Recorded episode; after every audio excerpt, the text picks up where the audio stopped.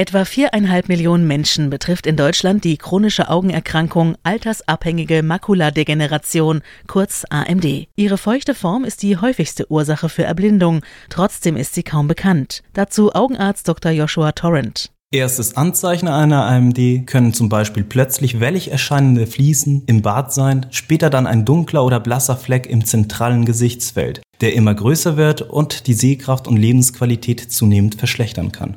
Bei der feuchten AMD bilden sich undichte Blutgefäße in der Netzhaut, die sich allerdings gut medikamentös behandeln lassen. Patienten bekommen bei der Behandlung den Wirkstoff mit einer feinen Nadel direkt in das Auge gespritzt. Die Medikamente hemmen den Wachstumsfaktor, der maßgeblich für die Entstehung undichter Blutgefäße im Auge verantwortlich ist. Hierdurch kann die Sehkraft zumeist erhalten oder sogar verbessert werden. Weitere Informationen bietet zum Beispiel der Patientenservice Visus Vital von Bayer auf visusvital.de.